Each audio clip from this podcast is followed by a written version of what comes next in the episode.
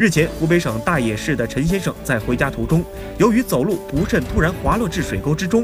由于水流湍急，坠入水沟的陈先生想要爬至岸边，却发现自己腰部传来一阵剧痛，动弹不得。随后赶到的家人也不知所措，随即报警。消防救援人员赶到时，发现水沟距离路面约有五米，没有道路下去。消防救援人员迅速架起两节拉梯，来到被困人员身边了解伤势情况。为被困人员戴好安全帽，同时根据现场幺二零救护人员的诊断结果，利用多功能救援担架将被困人员身体固定后，同岸上的救援人员合力向上拉起。经过十分钟的紧张救援，该男子被成功救出。